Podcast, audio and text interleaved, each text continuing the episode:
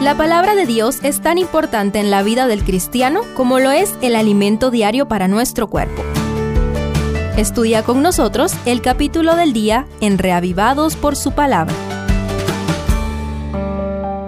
Génesis 2 En el segundo capítulo de Génesis tenemos otra perspectiva del relato de la creación, pero haremos énfasis en los tres regalos que Dios hizo al ser humano en el jardín del Edén.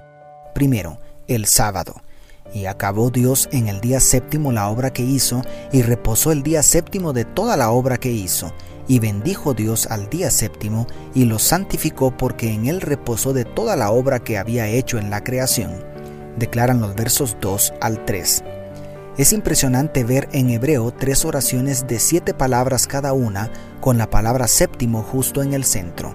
El número 7 reclama desde aquí el significado de plenitud, algo completo, porque en seis días hizo Jehová los cielos y la tierra, el mar y todas las cosas que en ellos hay, como escribiera Dios mismo con su propio dedo en las tablas de piedra de los diez mandamientos.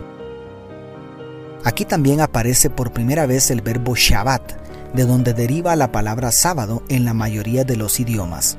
Además, se nos da motivación triple para observar el sábado, porque Dios lo bendijo, lo santificó y lo reposó junto a Adán y Eva, los padres de toda la raza humana.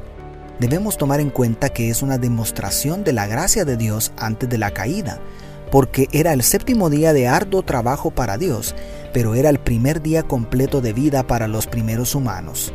El descanso sabático es un regalo de Dios para cada uno de nosotros. Segundo, el trabajo. Tomó pues Jehová Dios al hombre y lo puso en el huerto del Edén para que lo labrara y lo guardase, declara el verso 15. Sí, escuchaste bien, Dios le regaló al ser humano recién salido del horno de la creación el trabajo.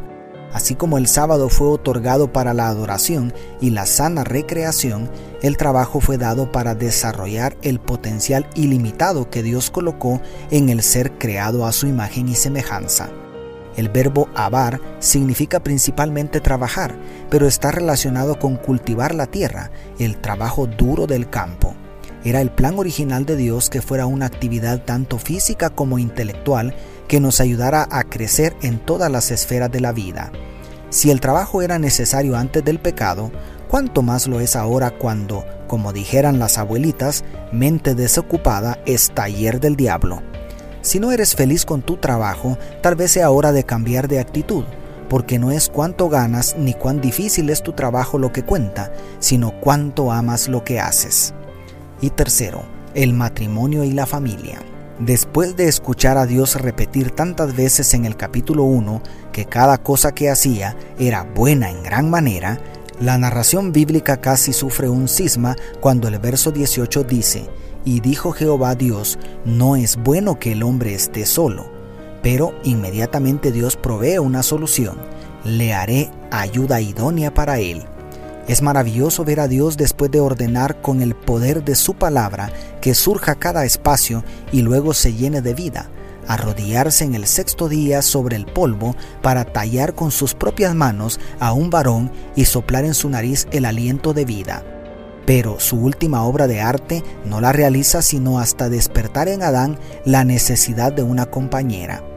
Y para completar el cuadro, Dios decide formar a la mujer de una de las costillas de Adán para volverla a unir a él en el santo vínculo del matrimonio, cuando declara, por tanto, dejará el hombre a su padre y a su madre, y se unirá a su mujer y serán una sola carne, según el verso 24. Sí, mi querido amigo, mi querida amiga, aunque muchos piensen hoy que el matrimonio heterosexual y monógamo es cosa del pasado, no podría existir una institución de mayor importancia para nuestra sociedad como esta, la cual es el punto de partida para la base de la sociedad, la familia.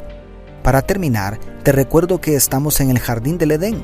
Estos tres regalos divinos vinieron antes de la caída y, por lo tanto, permanecerán en la tierra nueva, como testifica el profeta Isaías en los dos últimos capítulos de su libro. Eso significa que tú y yo podemos empezar a disfrutar del cielo desde ya. Dios te bendiga, tu pastor y amigo Selvin Sosa.